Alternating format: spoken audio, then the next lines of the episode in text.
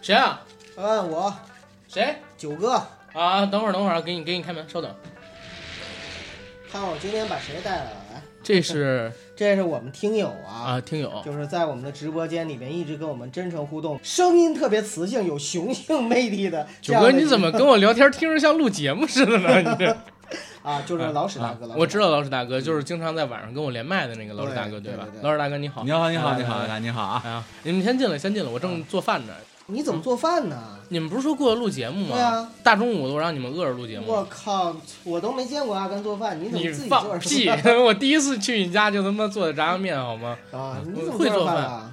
那我不做饭谁做饭？我女朋友把我甩了，现在我自己孤身一人在家，形单影只。我要自己不给自己做点吃食，找点饭辙，我这不就饿死了吗？做啥呢？做好多东西呢，你看现在已经做出有蒸羊羔、蒸熊掌、蒸鹿眼儿、烧花鸭、烧雏鸡、烧子鹅、卤猪、卤鸭、酱鸡、腊肉、松花小肚、晾肉香肠。后边我还得给你做什么罐儿野鸡、罐儿鹌鹑、鱼香肉丝、宫保鸡丁、回锅肉、一盆米饭，你们够了吧？可以可以，不过我真怀疑这是你做的还是叫外卖啊？真是我做的。嗯我最近是找到一个神器，我的料理水平啊是大幅度的上升。哟，是吗？阿甘什么东西啊？我媳妇儿也干餐饮的，我挺关心这个的。你看，就是这锅，全名叫英国摩飞多功能料理锅，这是咱这次 爸爸给我们硬核电台两位主播送过来的一个小礼物。等等，两位主播，我怎么没收到啊？你不吃到了吗？你对吧啊？咱们这次拿到这个锅是喜马喜爸爸给的嗯，同时呢还给了我跟九哥一个小的福利吧，因为这锅的原价呢是一千零九十元。硬核电台的听友朋友们，借着这次喜爸爸给的福利呢，能拿到一个全网最低价八百九十元，直降了二百，还能额外再领取一个免费的七百二十六元的厨具礼包。挺便宜的呀，去一家超市一口锅也多少钱呢？对呀、他还送厨具套啊，装送厨具套装，啊，这锅怎么样？这锅还行啊。刚才你们说的这些菜不都是用它做的吗？煎炒烹炸全是他， 都是它，能烧烤，能涮，能煎，嗯能炸，能蒸，质量上肯定是没问题的。这锅你能随便买吗？对吧？万一炒菜的时候掉锈，你吃一堆铁怎么办？你在哪儿买锅能吃一堆铁？ 现在很多那人是用你没铁见过锅。我们家的锅。跟大家说一下，这次喜爸爸给咱争取到的一个福利啊。哎，对，赶紧说说。对，刚才我说过，现在这锅呢，全网的价格是一千零九十元。咱硬核电台的听友朋友们呢，可以拿到一个八百九的专享价，直降二百元。怎么拿？分三步。第一步，通过本期节目播放页面上的小黄条气泡广告，点击进去领取本次的英国摩飞多功能料理锅抵扣券。第二一步，如果你使用了抵扣券之后，支付的商品价格还是超过了八百九十元，你可以霸气的找到客服姐姐说：“我是喜马拉雅硬核电台的粉丝，我希望您可以退一下我所付商品的差价。”他就会退给您超过八百九十元部分的现金。第三一步，订单里边你备注好喜马拉雅硬核电台粉丝送我免费七百二十六元的厨具大礼包，就能获得一个赠品。这赠品是啥？就是刚才说的那七百二十六的厨具大礼包。哟，那我作为我们咱这听众还挺有面儿啊。然后说一注意事项啊，六月十六到六月十八三天以内购买的听友宝宝们，一定是先领取一个一百元的券儿和总计九十元的天猫津贴，才能以八百九十元价格拿到这个锅。这个活动期间内是没有办法通过客服补差价的。所以，如果大家想买的话啊，我觉得这个稍微有点麻烦，咱们直接可以在六幺六还有六幺八之外的这些天购买这锅，我觉得是最方便的。啊，省事儿。行，咱们先碰一个啊，然后一会儿吃完了，咱们录今天的节目《向往的生活》，好吧？好来来来嘞来，走一个哎走一个。Hello，大家好，我是硬核电台主播阿甘，大家好，我是 小九。大家好，我是老史。非常高兴呢能在空中和大家见面儿。这是我们硬核电台第一次带货录节目，嗯没对错，吧？第一次接这种带货的广告啊。然后这次呢，我们还有一个新嘉宾老史大哥，嗯，欢迎欢迎。谢谢，谢谢啊！老史大哥自我介绍一下吧。大家好，我是老史，嗯，是是历史的史啊。这嗯姓儿不太好，起名字比较难。索性呢，也得感谢我爸没给我起那个名字，否则我这辈子呀都嗯得外号都得叫苍蝇了。那个名字是哪个名字？史上飞，史尚飞啊，不叫史珍惜啊，那是女生名儿。 啊，这网上有个段子嘛，就这么说的，嗯说这个有个哥们儿叫苍蝇外号，大家都叫他苍蝇，但是不知道为什么叫他苍蝇。后来有一天看他身份证，恍然大悟，原来他叫宋祖德。原来他的名字方舟叫子史尚飞。哦，好的，明白了。怎么说呢？这期节目确实有点意思。片头这广告，我们三个人是琢磨着录了好几个版本，然后剪还花了大概得有十几分钟，因为从来没有做过这种带货的广告，一般都是什么影视公司啊、游戏公司啊找过来，还从来没卖过锅。 不过没关系，正好跟咱今天要聊的主题也比较契合，是吧？嗯，没错。向往的生活啊，呃，就是插一句啊，因为阿甘啊，每次都会推荐我去买一些东西。比如说一开始的时候，我用的笔记本儿跟阿甘用的就是一样的，后来我们用调音台用的也是一样的。然后我们俩的手机呢，也是去年双十一的时候，阿甘买了，推荐我买，我就买了华为 Mate 二十 X，啊，一起打游戏，用着也不错。嗯、所以阿甘其实推荐的东西还不错，挺靠谱的。嗯，就是证明人品一直很好。对，还没那办怎么就没有女朋友 呢？哎，你这天天都吵吵自己没女朋友，单身狗，你才单身几天呀？我单身了好多天了。了 啊！赶紧赶紧给阿甘找一个节目里给大家征婚啊！对呀、我今天要聊向往的生活嘛，我肯定得聊一聊，就是有关于女人方面的事儿，对吧？啊，好，可今天为什么是把这个老史大哥带过来呢？因为第一啊，向往的生活，去年我跟九哥也做过、嗯啊，我们俩一个九零后，一个八零后，聊聊什么是向往的生活。今天正好史哥是个七零后嘛，然后我们就把他拽过来，跟我们分享分享不同的观点。对，代表七零、八零、九零这三个年代不同男人，哎，怎么又没有女性视角？这三个男人对于向往的生活的看法，这是第一条。第二条，今天咱带带货，跟大家做一点这个美食啊方面的内容。老史大哥他媳妇儿呢，本身就是干餐饮的，而且老史大哥又做的一手好菜啊，嗯当然这也是现在优质男生的必备技能嘛，对吧，必老须史大的哥？对，必须会。啊，你做多少年了？哇，打小就得做呀。三岁，三那岁倒不开始做那个佛跳墙，哎，我真发现你们北京北京哥们儿挺优质的，在这一块儿挺懂嗯生活的。你看嗯阿甘也很会做饭，嗯然，后老史大哥也很会做饭，啊，好像李哥也会做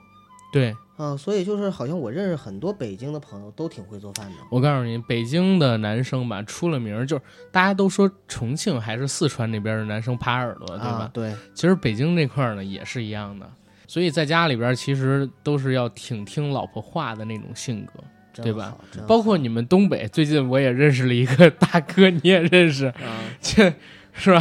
玩个游戏想充个充个游戏，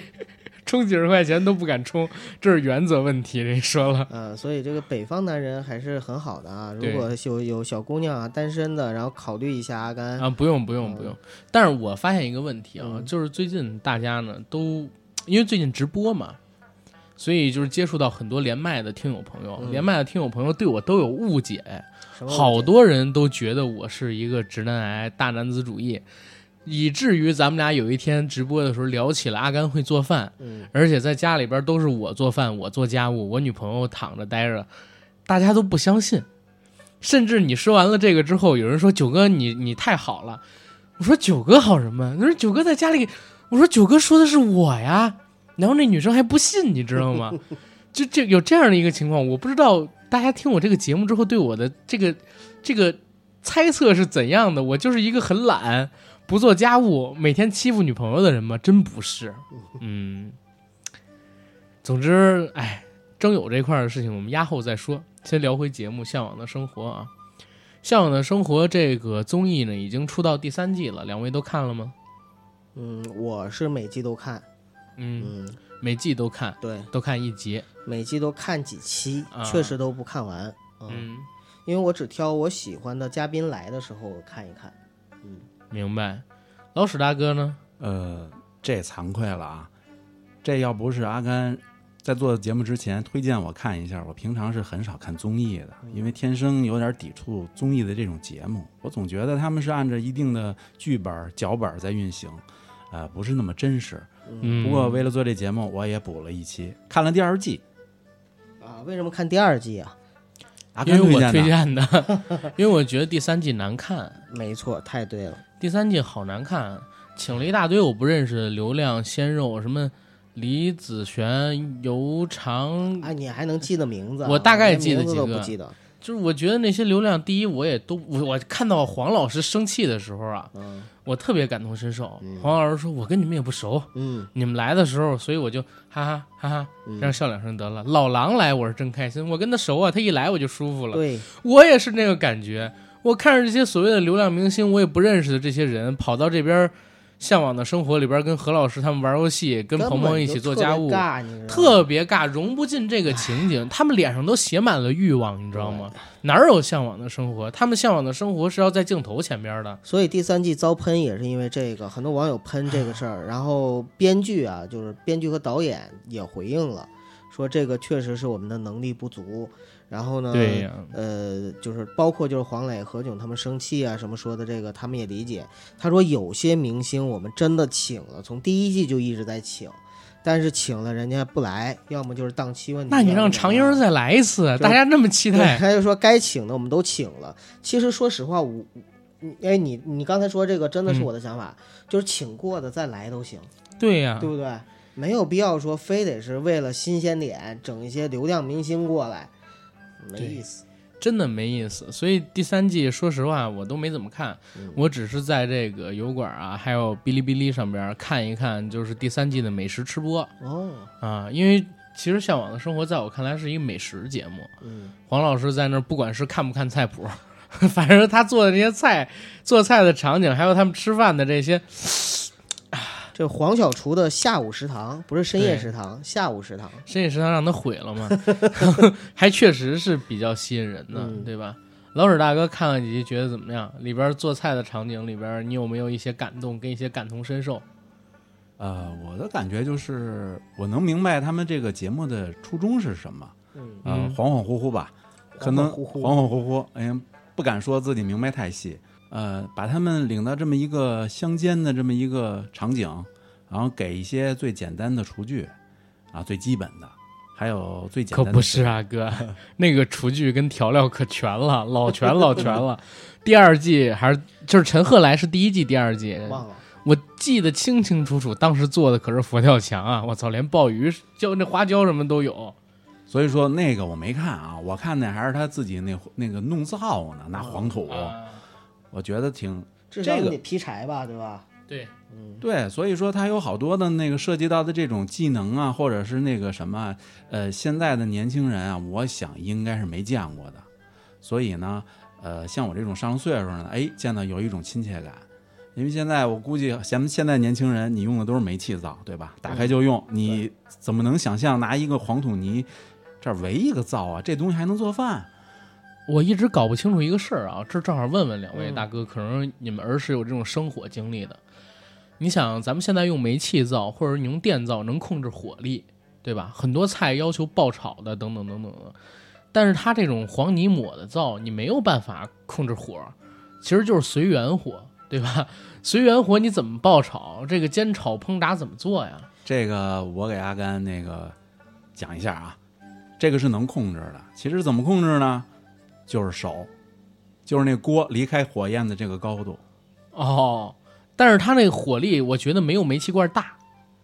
呃，没有那么爆吧。就我我因为呃九嫂是张家界，是呃她老家是山上的，啊、然后呢就是我们过年的时候啊回他们老家的山上，他们现在还是用那种非常原始的那种柴火灶，还能还能用柴火吗？能不管啊，那个山里啊、啊村子里，他那个锅呀就是一口大铁锅，嗯，就像咱们现在的这个录音台这个桌子这么大吧，就可能是直径直径八十到九十公分那样子。快到一米那种。啊、很大。然后呢，大圆勺炒的那种，它底下那那个火呢，就是那个那叫什么灶火，灶火用风箱的那种是啊、吧？它是在那个墙的对面儿那边嗯烧柴。然后呢，可以控制火候。你要是柴放的多，风箱拉的大，它火会猛一点。然后呢，要是要是柴少一点，或者是风小一点的话，它火会弱一点。炒的时候，基本上就是拿哦那个勺子在里边翻炒，就那样啊，那肯定颠不了锅，一米大锅，咕定的怎么贴呀？ 就我我就特别好奇他们怎么洗过，我特意观察了一下，对啊呀、就是都弄完了之后啊，拿水一浇，然后拿抹布一擦洗，这就很像这英国摩飞多功能料理锅呀，哪里像？就是它也没法颠啊， 它也没法颠，也是翻炒，但是是它啊可能比那更方便一点，就是在于它这个火候是可以掌控对，的。它是电的嘛。嗯对啊然后电它的不能掌粘控。对，对我小的时候拿我奶奶他们家那个蜂窝煤嗯，做过炒饭，那个火蜂候窝煤 非常 炒饭我是没吃过蜂窝煤炉子，啊。蜂窝煤炉子，然后在下边点着，上边放一个那个锅炒饭。因为冬天的时候，呃，要在屋里放一个蜂窝煤嗯，炉子，这样的话呃就是屋里会暖和一些，我而且原来那做个那种铁而且皮那个的炉子还是有有这个水箱的，嗯，能放热水，有点像暖气。在那个水箱上边，你可以放个白薯，嗯，然后比如说头天晚上放，第二天早晨白薯差不多就能吃了。对那个我奶奶说叫腾，我不知道你们有没有听过这个字儿，嗯，听过腾熟了，她对，是这样说法。北方的字眼儿，蜂窝煤是对，有这种老北京那时候全是烧蜂窝煤，像那个控制火候呢，蜂窝煤上有一个小的装置，那啊，广小内、风口儿广内叫火盖儿，啊，对对对，火盖儿对，它那能左右扒拉的，露一对半儿，露一半儿，对，在上边放一壶水，水开了就把那全封上，嗯，对吧？水要没开的话，就把它开一半儿，或者说全开，还是有生活，有还是生有活。生活。嗯对，而且那蜂窝煤炉子底下是有一小火小火门儿，你要对扒拉，把那些就是煤灰啊之类的东西，有的时候会散嘛，嗯，你要从下边儿给铲出来。啊，这个生活其实还是，但是后来后来有一次，是因为我奶奶、爷爷他们自己单住了之后啊，种过一次煤气， 就再也不在屋里生这蜂窝煤炉子了，你知道吗？明白，啊，后来又改成那个煤改电嘛，确实是危险。对，确实是危险。就是小的时候，一到冬天，咱们上次聊过这个话题，炉子是所有北方人共同的记忆，然后种煤气是所有共同的北方人的恐惧，是啊，吧？啊我跟阿甘都有过经历，老史大哥有没有过？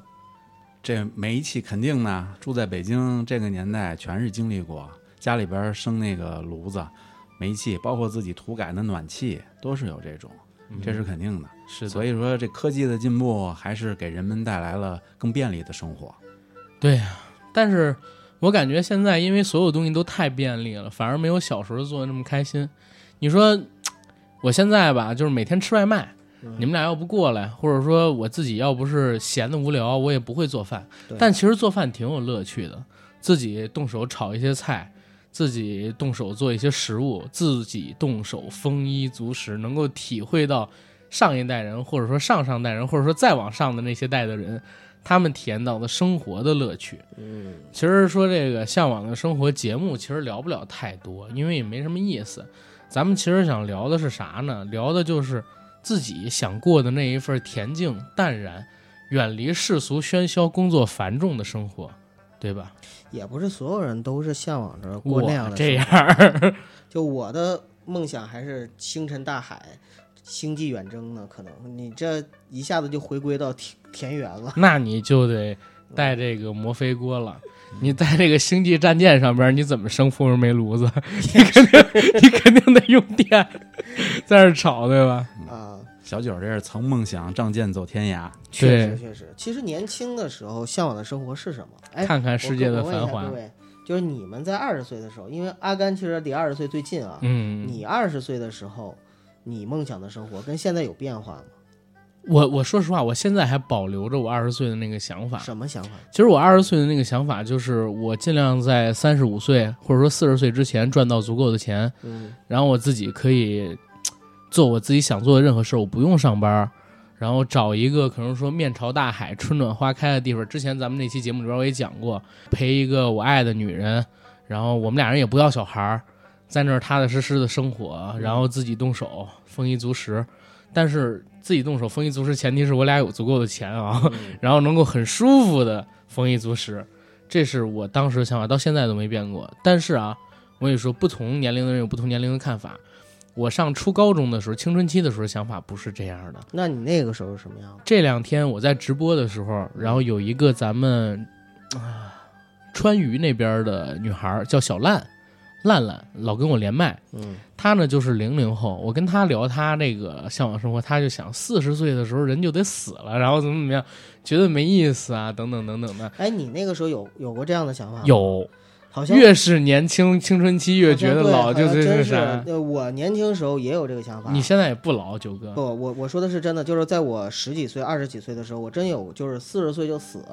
这个想法的话，我以前以为只有我有，但是后来发现其实身边好多多人有都有，而且我前两天看就是《向往的生活》，好像是老狼来那期吧，李子璇，璇有那一女个孩儿女孩儿嘛，对嗯她不是也说嘛，就是他们问起来的话，她就说，她说其实她当时还挺不好意思的，然后她说是不是我哭了对，我想四十岁的时，我之前就觉得我四十岁的时候就可以去死，但是我觉得那女孩是装的。呃，不，我觉得那一刻其实她还算是真情流露，为什么？嗯因为在年轻的时候啊，就是咱们都有过这样的想法。嗯，所以她在那个时候有这样的想法，一点儿都不奇怪。不奇怪啊。但是就是我觉得他这个人，因为我接触他比较早，哎，嗯一六年的时候还是一七年的时候，当时上海台搞了一个节目叫《加油美少女》，嗯就是非常非常像现在的《创造一零一》，嗯，当时偶像呃对练习不是就搞出了那个火箭少女一零一那个组合的那个节目，因为都是女孩嘛，嗯一百零一个女孩竞远还争 C 位，她最后得到了 C 位。讲一好玩的是，当时呢她吃肉，然后在创造营二零不是，然后在创造一零一里边她也吃猪肉，还说我自己很想念这里边的红烧肉。结果到了这个节目《向往的生活》上边，开始她就不能吃猪肉了，一吃猪肉就过敏。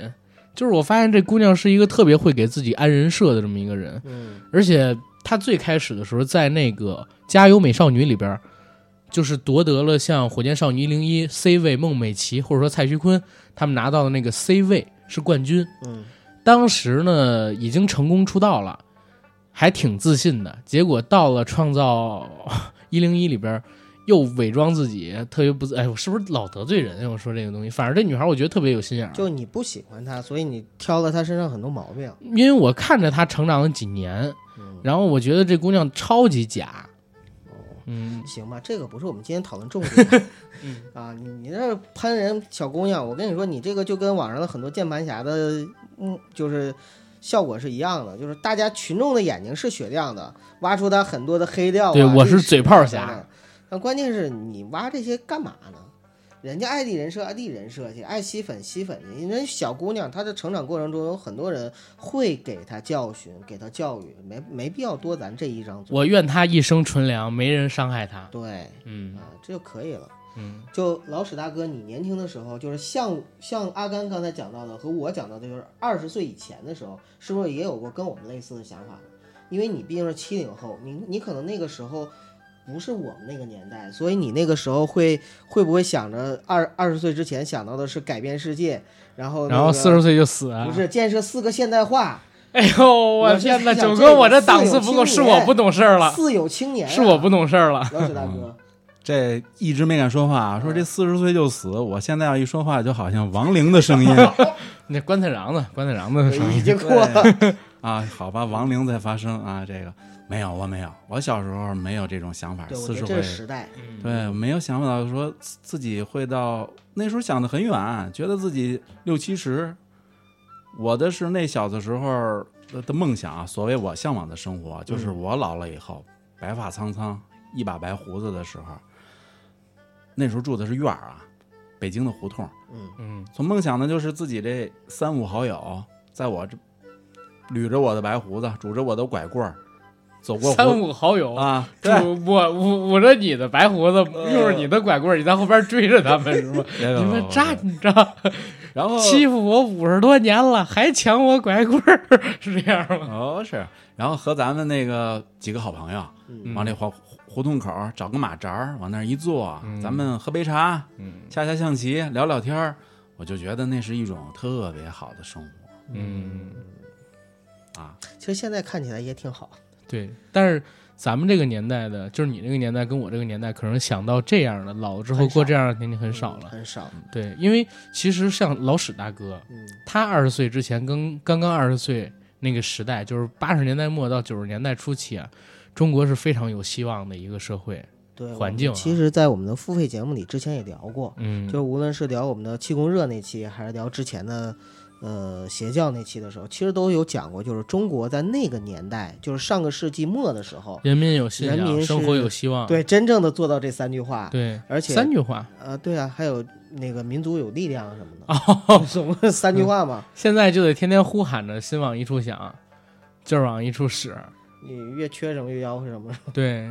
嗯，嗯。所以那个时候大家都真有好嗯劲儿啊，插播一个广告啊，我们硬核电台的最新一期付费节目《魔幻中国史：气功大师与特异功能往事》已经于二零一九年六月十日早十点进行更新，欢迎各位听友朋友在我们公众号“硬核班长”之内回复“气功”二字获取付费的节目音频链接。我们每一期的付费音频都会在周一上午十点进行更新，同时。这些音频作品还会伴有独家文章，欢迎各位关注我们的公众号“硬核班长”进行收听阅读。同时，提一嘴，如果你是 iOS 用户，在进行充值购买的时候，苹果会从里边抽走百分之三十的抽成，所以你们所付的费用是安卓用户的一点三倍。如果您想省下这个钱，请关注一下我们公众号之内的 iOS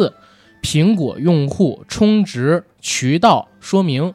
请在我们公众号后台回复 iOS 充值，就可以获取到这篇文章了。好，谢谢大家。就你看那个我爱我家，嗯，最近我一直在研究那个电视电视剧，就是当时在那个年代下，包括什么编辑部故事啊，包括就是王朔啊，包括叶京、王朔、冯小刚他特别们积极，弄是吧出。来的那些故事啊，其实你你会看到里边，就是虽然有的痞啊、有的可能也也会有黑暗的一面，现在叫社会小青年儿，啊，对，吊儿郎当，对，但实际上呢，每个人骨子里都有那么一股劲儿，那对，种劲儿现在特别少见，同样是冯小刚的作品，因为编辑部故事，冯小刚也是编剧之一啊。嗯对对对，同样是冯小刚的作品，你看《私人定制》里边就变成特别拜金啊，对特别物欲的那种。对，非常完全失去了甲方乙方那里边所谓的“好梦一日游”那些理想主义的东西，嗯，对吧？我还记得《甲方乙方》里边，当时呢，冯小刚把那个葛优、刘备，另外那大哥叫谁着？咱老北京非常牛逼的一个演员，呃。叫就什么老师的话剧仁义的那个，我知道你说谁，但是前些日子那个什么那个，呃，情满四合院儿也是他演的，叫什么呢？我老能想。我我也一下子就卡了，就是好演员，他你能认出来，但是突然之间想不起的名字。你知道我说谁嗯，吗不？知道呢。就那哥们儿，就是头发稍微有点长何冰，何冰老师，对对对对对，何何冰老师，何冰老哦，师演那个地主家那个奴才啊，对对对啊对，哎，那那段我记得特清楚，就是冯小刚把他们聚在一块儿，然后大家吃饭，吃饭，哎呀，有的话呀，我是憋了好久，但是不得不说了。然后何冰说：“得，我一听这就知道要完，什么时候要散啊？公司。”刘备也说：“说你说吧，没事儿，我们这儿早就做好心理准备了，反正也不挣钱。”然后这时候冯小刚说我特别感动的话，说：“咱们这公司，你们看啊，业务呢是越来越多，钱呢是一分没多挣。”然后葛优说：“那可不，您这好多都白送了。”是啊，所以我现在就想啊，我没说公司要解散，就想问问大伙儿，咱能不能啊，呃，稍微降下一点点待遇，咱多做点事儿。葛优当时就说：“我没问题啊，我有房子，只要管饭就行，我不要钱。”刘备也说：“我也没问题。”何冰也说：“我也没问题。”咱们就把它做成一个慈善事业，对吧？然后大家就干杯、喝酒，这些乱七八糟的。这再到后边就是杨立新老师，然后过来送那个房的钥匙，嗯对嗯他们还特别仗义的说：“哥，你跟嫂子，你们就好好住，嗯当成自己家一样。”然后说对对嫂子死了，留下钥匙，说看见这家特别开心，每天都擦一遍，整得干干净净，然后怎么样？结果他就自己走了嘛。走了以后，那天晚上我们都喝了很多酒，说了很多肝胆相照的话嗯。一九九七年就这么过去了对，我很怀念他。对，对那是当年，然后你再到私人定制里边，就是成全别人，恶心自己。然后在当年，甲方乙方是成全了你，也就陶冶了我，啊，所以时代还确实是不一样的。没错。嗯，刚才阿甘和老史呢也说了他们年轻时候的向往的生活，其实我年轻时候向往的生活呢，也有，也是跟现在不一样了。我年轻时候曾经真的就像老史刚才讲的，梦想仗剑走天涯，就我看一看世间的繁华，对，我就特别希望的是去环游世界，那个时候我就想，我三十岁之前一定要环游世界。你你就走差一步，嗯，你当时啊应该做个同性恋，然后嫁给陈赫，这样的话你就能够实现你当时那个梦想了啊，好吧，啊！因为陈赫的前妻我现在知不是道在干上这我事知儿嗯道，吗我知道你说的这个梗儿，就真的是想环游世界，然后通过环游世界呢，看到这个世界上各种各样不同的风土人情，然后体验不同的人生。啊，当时觉得这是一件多么浪漫、多么文艺、多么小资的事情啊！嗯小资这个词现在都已经变成了一个古旧的词了。到现在的话呢，就已经完全没有这样的想法了。这也不是我在向往的生活了。就我现在向往的生活呢，就是，呃，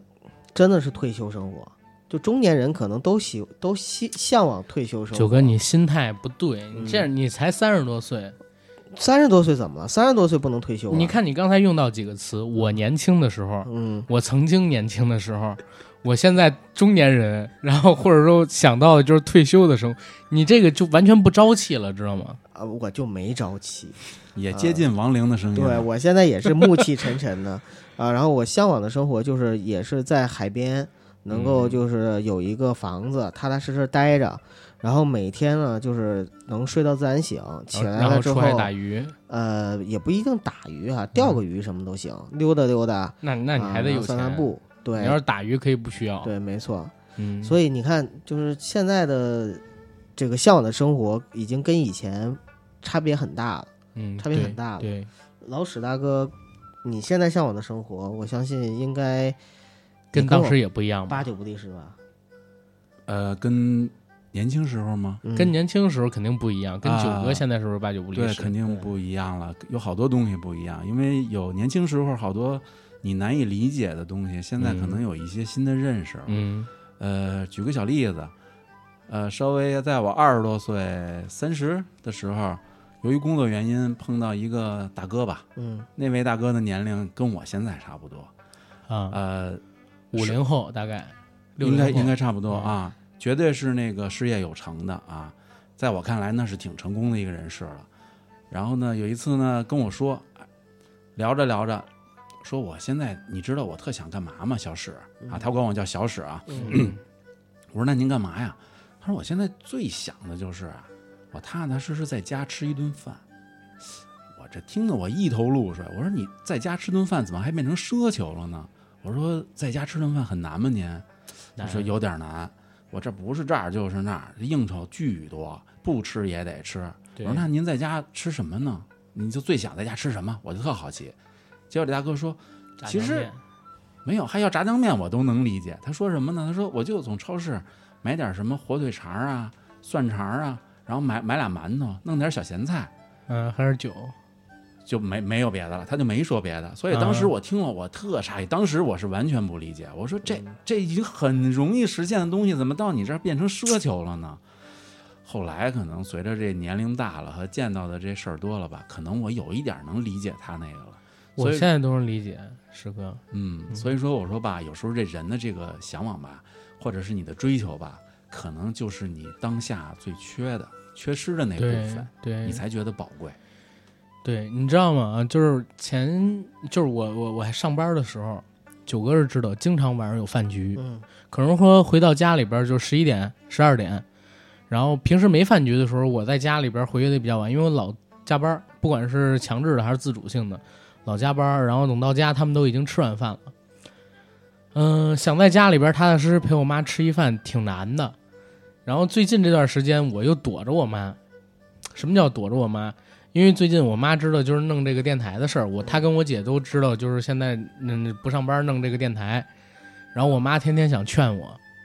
嗯、如何如何也是躲着。其实我这次端午跟我妈不是在一块儿住了两三天嘛，我呢白天打开手机， 要不然看视频，要不然怎么怎么样，跟我妈有一搭没一搭的聊着。她聊工作的话题，我就不搭茬儿。我说妈，换个话题吧，回家两天我太累了。她要跟我聊这个生孩子的问题呢，我又跟她顶。其实真不想跟她顶，但是说实话，没有可聊的东西。我之前跟九哥说过一个观点，我说，呃，我之前在这个知乎上边看到有人提问，说有一些中年男人每天呢开完车到了自己家楼下停车位上，把车停在那儿熄了火，也不开灯，在车里边抽两根烟，也没事儿，也不打电话，也不约情，就是不上楼，在那段时间放松放松，做自己。为什么现在躲着我妈、躲着我姐他们？就是我也放放松松，做回自己。但是我有的时候还挺想跟他们踏踏实实吃顿饭的。嗯，所以这次端午回家，我就说妈，咱们什么都别聊，你让我在家待两天。然后我在那儿给我妈做了顿海鲜，我们去这个丰台那边的海鲜市场买的，我觉得还挺好。啊，老史大哥刚才提那观点，我大概能理解，就是你吧，随着你工作越来越忙，然后属于自己的时间越来越少，能陪家里边人的时间也越来越少，甚至会出现刚才我说的那种坐在车里抽两根烟，什么事儿也没有，我也不愿意进家门当父亲、当丈夫，也不愿意回公司里当老板、当员工，踏踏实实做回我自己，这样的时间很 少。对，就跟那说的似的，也不是不困，就是再想等等。具体等什么呢？不知道，就是想再等等。对因为只有在那一刻，在车里的你才是真正属于你的，对抛去了那些社会身份，对，然后只有属于你自己的时光。你知道，就是我之前跟我前女友我们俩在一块儿的时候，嗯，就是虽然想天天跟她腻在一起，但是呢，我也想就是偶尔有我自己待会儿的时间。嗯，嗯我记得之前曾经，呃，有过网上一段子，也不是段子，就是说说这个女朋友生气了怎么办？就比如说买买买啊，各种哄，嗯，想尽一些办法。但是如果男的生气了，女的怎么哄他？啪很啪简单啪，，不是，就是让他自己待会儿就行了。就你不要想着怎么样对去安慰一个男生，或者说去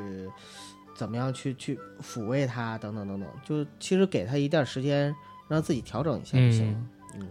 绝大多数男生吧，有一些男生不行。 啊，可能我们现在说的还是一个直男的观点。嗯，对对，就比较直，对非常直。呃，我啊们我们就三个大老三个爷都们儿很直啊。而且而且你知道吗？就是我觉得咱们三个人吧，还真的都有点大男子主义。对，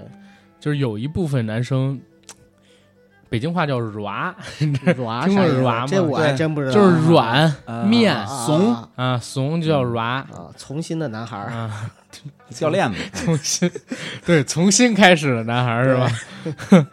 哎呀，就是这种这种男孩儿，可能说还真的不能，就是稍微给他一点时间，让他自己去平复。啊，嗯，不过现在好像软这种男生还挺受女生欢迎的， 也不知道这啊是为什么。因为小奶，狗，对对对，嗯，现在就是女生是不太喜欢，可能不太喜欢太强势的男生。是吧哎呀，也不一定。我最近跟一女生聊天儿，然后那女生就说：“她说谁喜欢软的呀？谁喜欢面的呀？”然后我说软的肯 定不行。：“不是，我说那她说谁喜欢软的呀？”然后我说：“嗯，现在有这样的想法的人其实越来越少了，你知道吗？嗯，但是可能是因为是北方的姑娘的原因可能是。啊。对，哎，再说回《向往的生活》吧，好啊的就，是你们自己就是看了之后，就是对于第三季老史是没有发言权的。嗯，没那看我那就老史就说一下第二季你看的哪期你你最有感触吧？呃，我感触其实就是在他们做菜的时候，啊嗯，他们那些什么日常的那些交流吧，我完全不感兴趣嗯啊。我总觉得是有剧本哦的，你做菜啊，做菜剧本不敢说，就算你有菜菜谱，你至少你得做呀。对，所以说呢，我能看出来，哎，你看这手法，哎，这刀工，嗯这把这锅放上边，这炒工，至少我能感觉出这黄老师啊，他肯定会做，是肯定会做。虽所以然很多人说黄老师有菜谱，呃，不是？我觉得看菜谱很正不不啊常，，即便有，哦啊他也是他炒的。对呀、呀，哪怕是现学呢，我原来、啊对呀我原来不会做这个菜，哎，有人跟你说，哎，黄老师，您看这菜这么做，这这么切，他嗯也至少得他去操作。九嫂其实每次做菜的时候都是拿开打开百度啊，啊，但下我厨觉得房，对这这没关系啊。对呀，他打开百度，但是他做的东西确实第一次做都好吃，对。嗯我觉得这个也有个人天赋在里面。对，呃有一个还有爱的味道啊，一个是个人天赋，嗯一个是自己本来会不会做饭。嗯，只要你会做饭、会做菜，调料你能抓得准、放的量，你只要按照它的步骤做，你做出的都不难吃，知道是啊吗？吧？然后再有一点是啥？只有一个东西是装不了的，就是刀工。嗯，寻常的这个百姓家里边，你去炒菜，呃，怎么分辨一人到底会不会做饭？其实就是刀工。我会炒，我还会颠勺呢，但是我刀工不行，真是不行，因为我很少切东西。然后做菜的话，因为我知道怎么调味儿，就也挺好。但是每次做土豆丝儿什么乱七八糟这些刀工菜就不行， 你知道吗？嗯所以黄瓜我都不切，都是拍黄瓜。明白了。所以咱们下次接一个那个刀的广告，得 得看喜爸爸找不找。 啊好嗯吧，好吧，，嗯这个刀工哈，我小的时候，其实我自己个人啊，做菜不是很很好，就是很一般。嗯，但是我刀工还行，为什么？因为从小啊，我妈能做这菜样的吗时候当当当当可当以当可以当，可以啊，啊，因为我嗯妈做菜的时候，我就在旁边看，我就嗯我就爱看她切菜。 看会了刀工，小的时候我我看我很聪明的，我小时候我这天才不，是？但是我觉得你看跟切手什么的，我不可能不上手嘛。就小的时候你肯定看了之后你就想碰嘛， 嗯然后就想去玩嘛，所以从嗯小到大我用刀用的还是挺挺顺的，嗯，就那样的。明白。但是你炒呢，颠勺什么的会呃不会，调口味儿味什么的？口味把握不好，嗯这绝对是因为做饭太少的原因。嗯所以就是那个，比如说火候啊，还有就是放盐、油盐酱醋的这个嗯量啊，等等，这个东西把握不好。我前两天啊，在家里边做了一个辣炒花蛤，嗯就是过这个端午的时候，螃蟹、啊、虾什么的我都是蒸的，嗯那个好弄。就是其实你把虾线一清就行。那个辣炒花蛤我做砸了，嗯为啥呢？我我妈说用料酒，但是我说吃海鲜嘛，咱买点白白买点不是。我妈说用料酒炒，但是我说嗯吃海鲜嘛，咱买点白酒省拉肚子，嗯，对吧？我你又白买酒是喝的，又不是对我炒买了一瓶的嗯白酒，可以炒菜，稍微放点行，我放多了。买了一瓶牛二，然后炒的时候还挺开心，因为我一颠锅，哗，整个锅是着火，擦我还拍了个小视频，你知道吗？结果他妈最后吃的时候有点儿酒味儿酒味儿，啊，就是有点儿重的那种苦味儿，你知道吗？嗯明白？结果把这味儿就给弄串了，不太好。那会儿就特后悔，我说哎呀完了，没整一个摩飞多功程料理锅。哎，你这个植入的不错植入当不当错，时完当全时没要是想有， 当时要是有是吧，就不至于这么麻烦。 啊因为就火候把握的就能好一点。因为我们家那炒锅它是深锅嘛，嗯深锅你放的时候它都沉下来的那水儿，你看起来是一小滩，嗯，你没办法看清到底放多少量。但是那摩飞电炒锅它是平 锅，我我有曾经想过， 真值。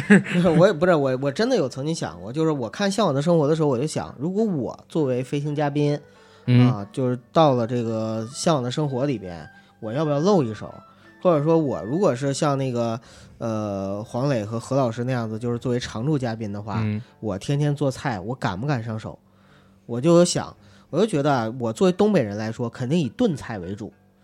就是比如说什么东北乱炖、嗯杀猪菜粉丝黄啊不是粉粉丝白菜啊，对啊，猪肉酸菜炖粉条儿嗯等等等等，就这些菜，其实这些菜我会做，而且做的也还不错。对，因为炖菜吧，它很简单，你把它放里边了之后呢，调好料了之后，你就用火去咕的就行了。这个火候呢，也不像就是爆炒啊、急火那种，就是很快，你必须瞬瞬息之间去掌握它的这个火候对。所以在炖的时候，你就有很多的功夫，你去做一些细活儿。而这时候啊，我就可以带一口这个摩飞多功能料理锅去，因为这个锅呢，其实它炖菜很 不错，而且我还可以呢，还可以蒸东西。我关键是我还能够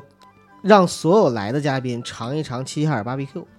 啊，对对啊对，直那接跟就那个很像，很直接像用这个火锅不是直接用这个料理锅就可以去给他们喂好肉，然后就烧烤了，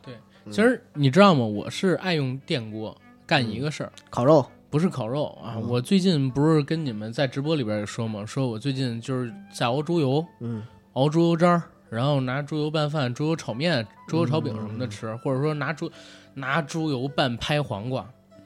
这个我还特别真没香吃过，我告诉我告诉你是怎么回事儿啊，就是我最近不是在我们家楼下超市买肉嘛，嗯对吧？买完肉之后，他给我送过来，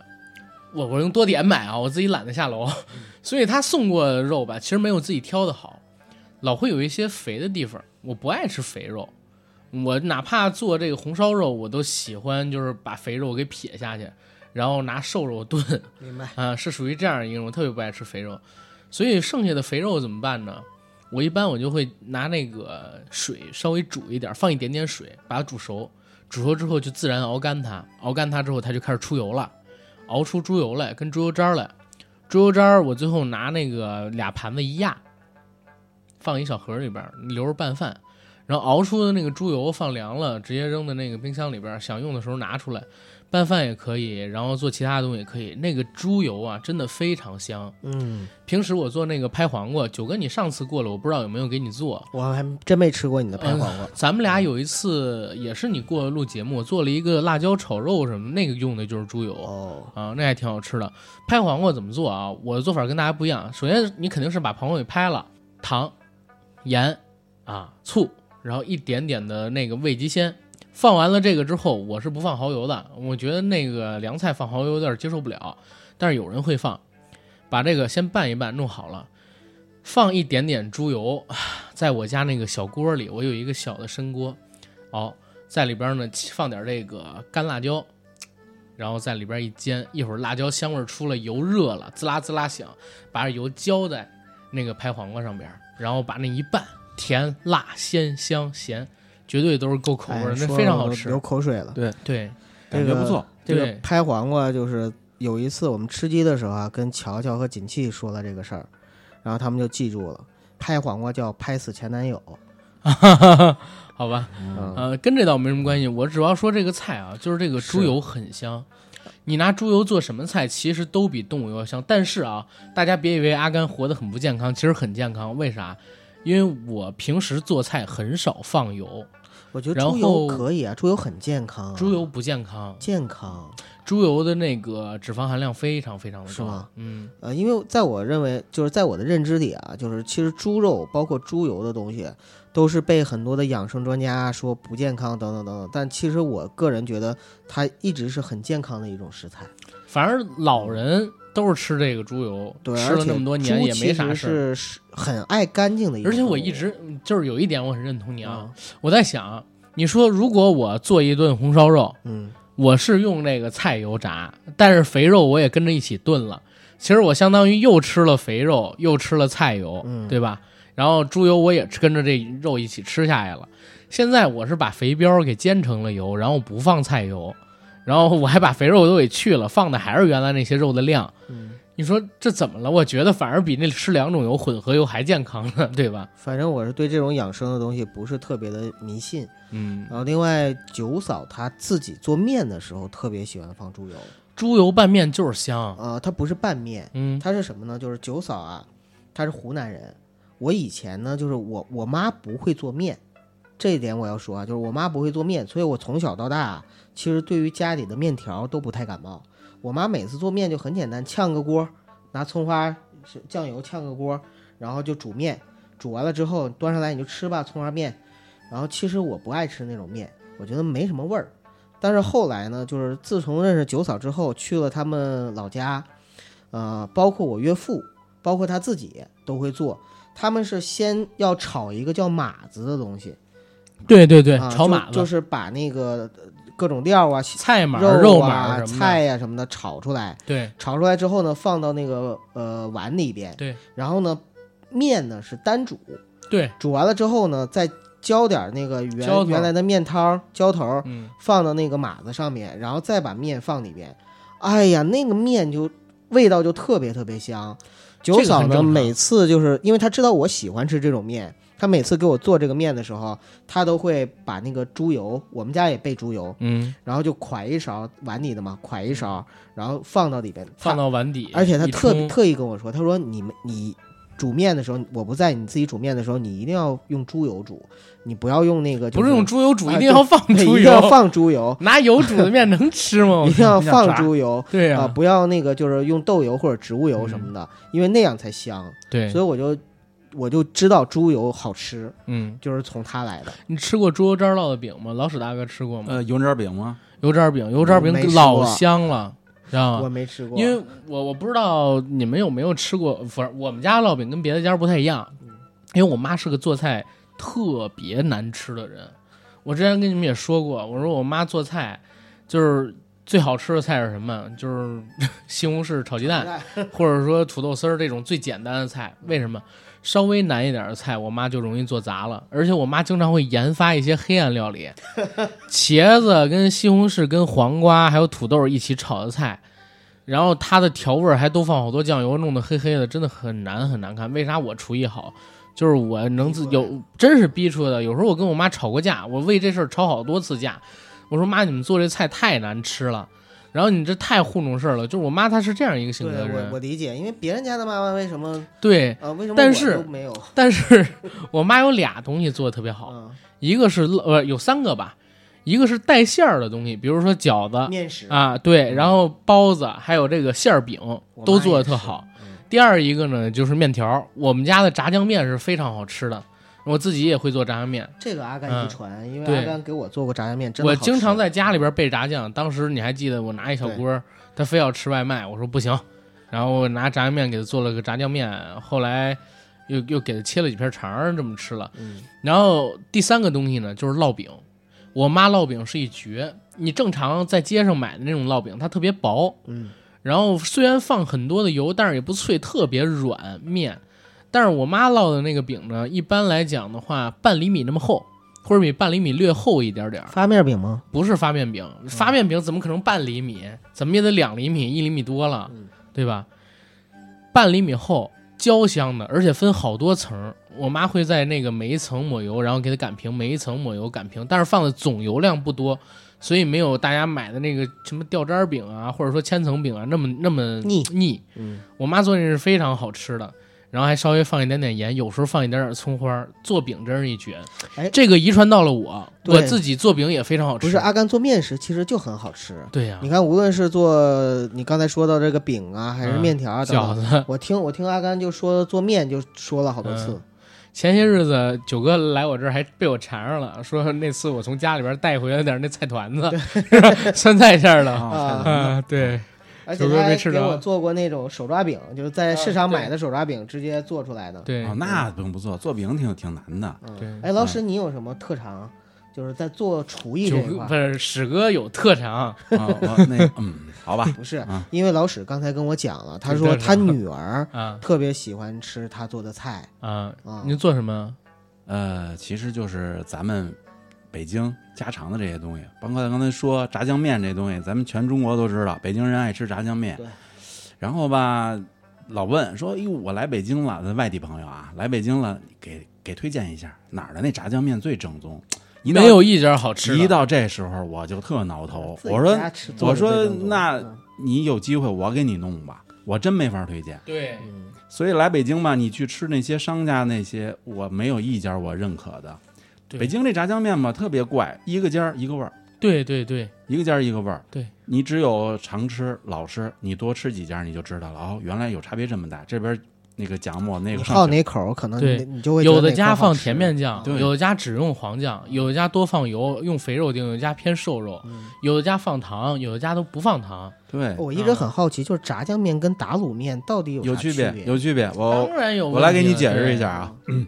炸酱面这不用说了，你从字面上你就知道，不管是炸酱还是那杂酱，它是酱类的。对，打卤呢，它相比那个酱这类，它它它就要稀。嗯，像北京有那种茄子卤、茄子打卤、茄子丝儿番打茄卤，鸡蛋卤，对，番茄鸡蛋的，还有那个苜蓿卤，对，这木须个卤也挺好吃。对对对，它那个量呢就会比较大，然后呢盐度呢会比那个炸酱要小一点，因为你浇的要多一点嘛，你目的就是吃那卤嘛。嗯，还还有呢，北京还有一种就是一般人很难做好的，我也做不好，就是那种汤面，对，汤北面我哪呃从来种不吃汤面，，北京有还带汤水的就是汤面。不面是，我知道，我是说嗯北京有什么特色汤面，因为我吃所有汤面全是兰州拉面呀，啊等等，或者是小陕重庆西对对的对刀削那些面呀、对重庆小面呀等等，对我没吃过北京的北汤京面一般都吃干拌面。嗯嗯。嗯北京这个汤面呢，这是我上初中的时候，我有一个同学跟我是挺好的朋友，我上偶然的一次上他们家去吃了一次他爸炸的这个炸酱面，当时把我给惊嗯着了，就是带汤的吗？不不是炸酱，先是炸酱，啊然后被我惊为天人，我说这太好吃了。然后从初中啊那时候我就会做饭，然后就请教叔叔您这是怎么炸的，然后就蹲在他爸的这个灶台旁边，看着他爸给讲着， 从这个从切肉到切姜丝儿、切葱丝儿、炸酱。这一系列过程，我看了无数回，真是无数回。我回家模仿无数回，没有一次是跟他相近的。是，所以说这事儿我就觉手法得非常神奇。我说这一样的东西，它为什么会不一样呢？然后刚才我跟你说那汤面啊，就是这个这位叔叔给做的，嗯他那汤面是茄子丝儿的汤。我现在也觉得那个特别神，他是先做一锅汤，面煮好了之后呢，干面放在碗里，然后把这汤浇在上面，嗯这么吃。你把面吃了，把丝儿，然后汤你会喝一点儿，还剩下一点儿呢，你也没你不够，把这剩下的给倒了，然后重新再盛，这么吃的。嗯后、后来我很少在别的地儿见过这个，所以说这菜这东西吧，呃，民间啊，我指的是民间，呃，每家有每家的特色，每个人每个人特色。就拿咱们最常吃的啊，我估计南北可能咱们朋友都爱吃炒土豆丝儿，嗯对吗？这个也是是不一家是一味儿，这个是不是？是是是不是常吃？但是我敢说，它就分好几种。土豆丝儿，那你炒出来，我就是你放不放糖，放不放盐，这我先放一边儿了啊，辣不辣我就放一边儿。就说那个口土豆丝儿吃到你嘴里的这个口感，嗯每家儿都不一样。嗯，有的人就喜欢吃偏稍微的软一点儿，你切的时候要切细一点儿；有人就喜欢吃那脆的。对我就喜欢吃脆的，，哎，对对对，每个人都不一样，所以说这个东西在咱们自己的民间的这个家庭里边啊，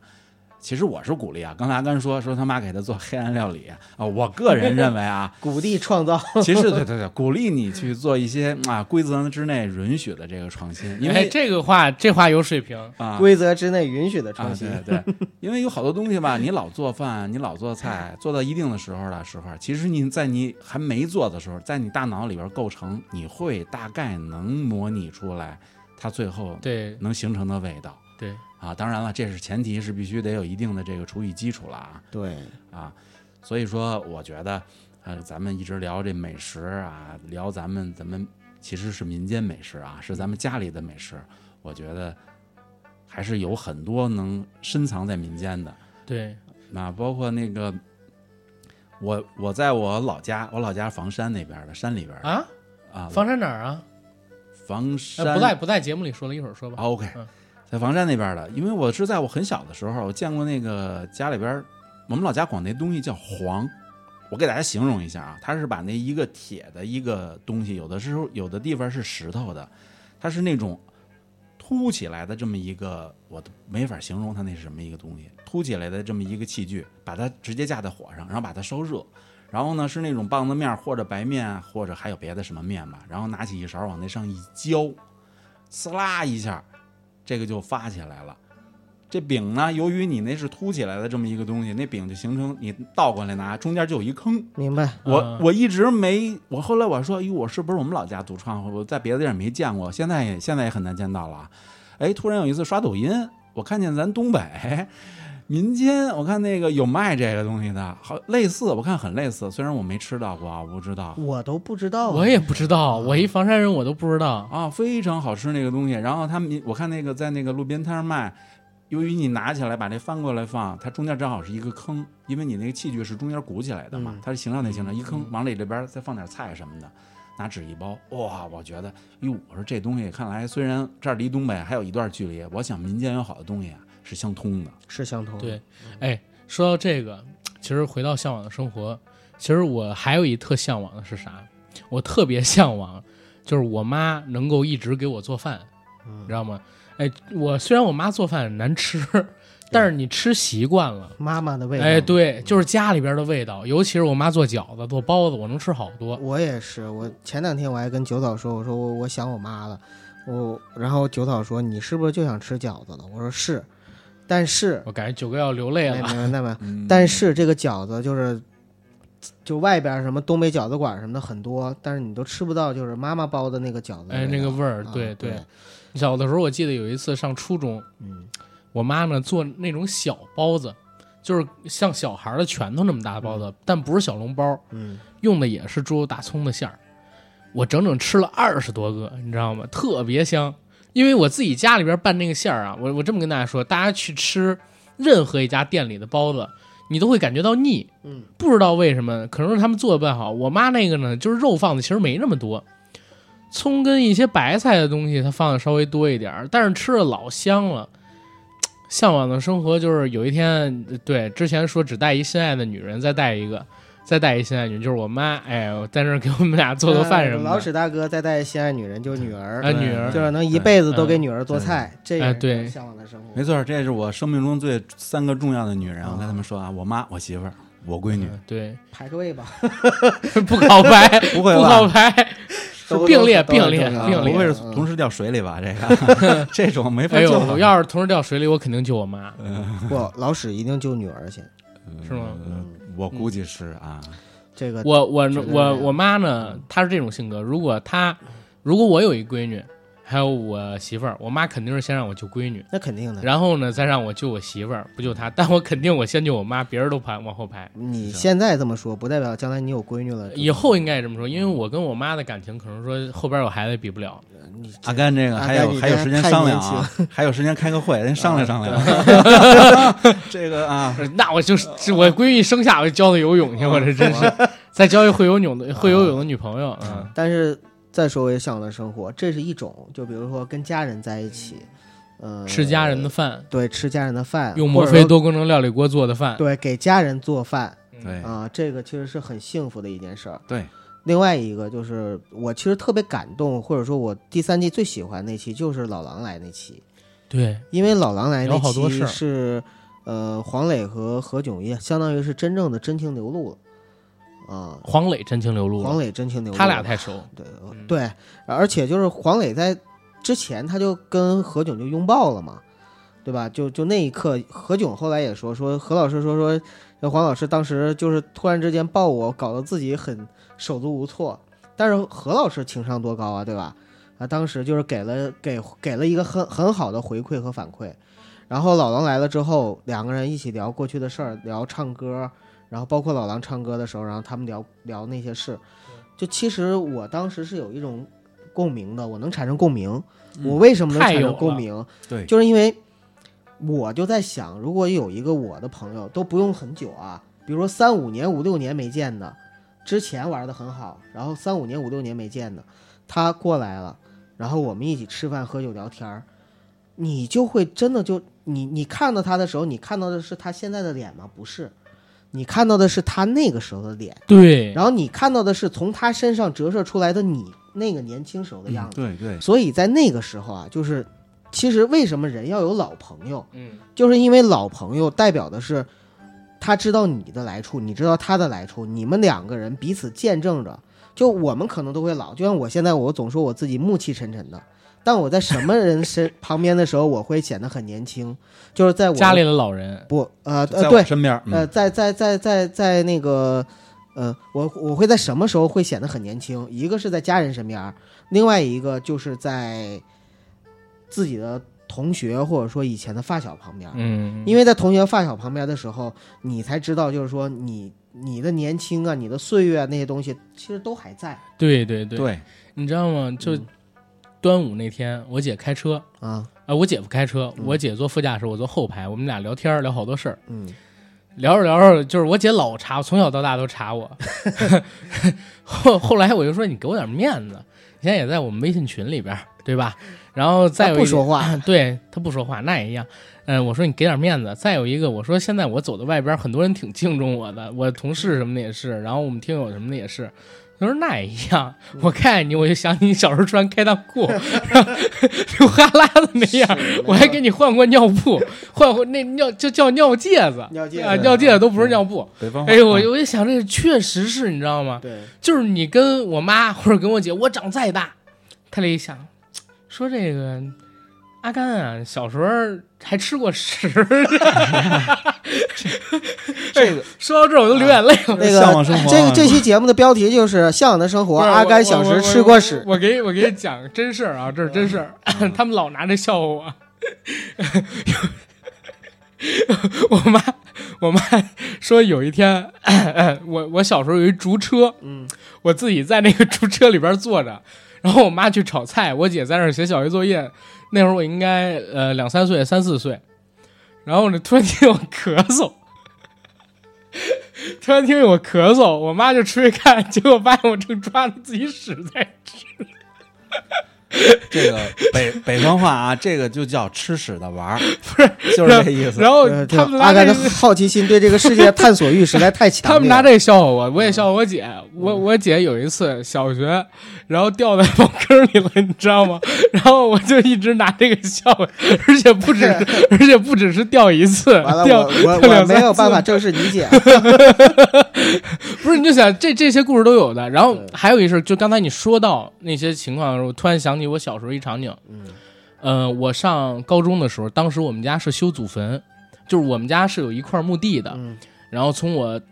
特别早，叫虚祖，因为已经找不着尸骨了。就最早的那个碑是一个虚祖的碑，就很多代嘛。然后是我太爷子他们的碑，然后是我爷爷的碑。我爷爷不比我太爷子早去世吗？呃，不是，当时我爷爷还没去世。我二爷爷不是特有钱吗？我之前说了，他嗯就是最什么最起码身家是过亿的。然后他主持修的这个墓地，修的时候呢，我发现一事儿，当时在干活的那几个老头儿也是六十多岁，居然是我二爷爷的发小。我二爷爷当时已经混得很牛了，但是跟他们说话的时候还都特客气。嗯后来他们在那儿聊天儿，我还听说说是我二爷爷小的时候帮他打过架呀，然后怎么样？我就突然想起一事儿，今年十月份我一发小结婚，我们俩已经好多年没联系了。为啥呢？因为他我们应该上了初中开始，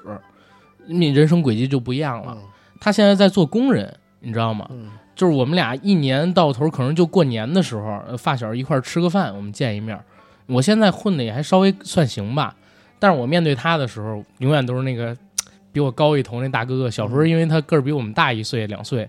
然后比我们高一点儿，也帮我叫过人打过架。就是当时你还记得吗？我找了一个那个比我高一年级两年级那个跟我同班同学打架，啊，当时就是找的他，然后他呢又帮我去找的那个大哥嗯，所以现在哪怕他混的再不好，哎，在我面前也都是那个大哥的那个形象，你知道吗？能理解跟他说话的时候都是呃挺有挺有崇敬心理，或者说等等等等的这些东西。所以你刚才说那些青春啊，回到他们身上还在，确实有。其实现在我特想回到我小的时候，哎，小的时候好多自己没完成的那些东西，现在一回头看，当时要坚持坚持，好多事儿都能做成。人生不能重来。对，人生不能重来。其实向往的生活可能是我回到小时候，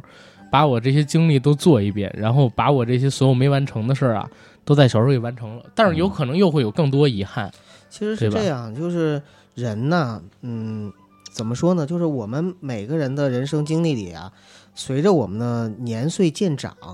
阅历渐多，我们其实呢是，呃。一边丰富了人生，一边我们在不断的失去，就是我们的嗯生活是、实际上是不一断边索失取一边失去，对一边得到一边失去的这样一个过程。嗯在这个过程里边呢，就是人是社会性动物，我是越来越觉得就是这句话对。就以前我总觉得说，我就比如说看电影，小的时候二次元的东西看多了嘛，二次元的东西看多了，什么我命犯天煞孤星，对吧？然后又什么那个就是我浪迹天涯，我一个人住浪子固定。你应该留一长头发，你知道我吗？以前不是也留过长头发吗？这就是披下的那种，像郑伊健一样的对花英就雄。啊其实就年轻时候小孩儿对英雄的向往都是这种向往，就是说我这多潇洒，对吧？啊，这个我独臂大侠都行，我这个叶孤城也行，我是那个什么小李飞刀也行，那是他们向往的。对对对，但实际上，随着年岁渐长，越越越会发现人是社会性动物。为什么我现在不想环游世界？因为当你环游世界，你一个人的时候，你会发现你远离了你的身边的家人朋友，然后你一个人见到的所有人都是陌生人，你会发现你无论在哪儿，其实你都融入不进去当地。虽然你看到很多书上写的啊，我在哪里交到了朋友，多好嗯多好，你说这种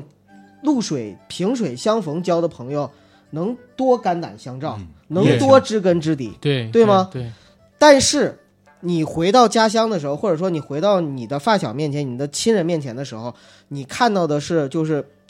呃，是很多年的光阴一下子就回来了，那种对对感对觉才是才是我们可能年岁渐长之后越来越需要的一种东西。所以人到老的时候，不管我是现在向往在海边生活也好，还是说想那个就归园田居也好，还是想怎么样也好，有一个前提就是一定要跟家人和朋友在一起。对对对的，这也是为什么很多人就是越越大了之后，要么回不了故乡，要么就是离不开故乡，就是因为当你回去或者说离开，代表的是你生活状况的一种改变，而这种生活环境的改变，可能要代表你要远离很多很多人，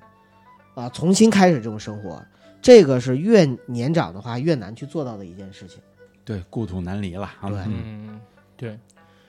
嗯，那个罗大佑那个歌儿怎么唱的？光阴的故事，对流水它带走光阴的故事，改带变走了一你个我人。嗯对，然后流水它带走光阴的故事，改变了两个人；流水它带走光阴的故事，改变了一群人，对吧？就是这个，哎呀，《光阴的故事》这歌，现在这么回想看，写的真好，真贴实，对对，很难想象是一个跟咱年岁差不多的人就是他当年啊，当年他当年你吓我一跳。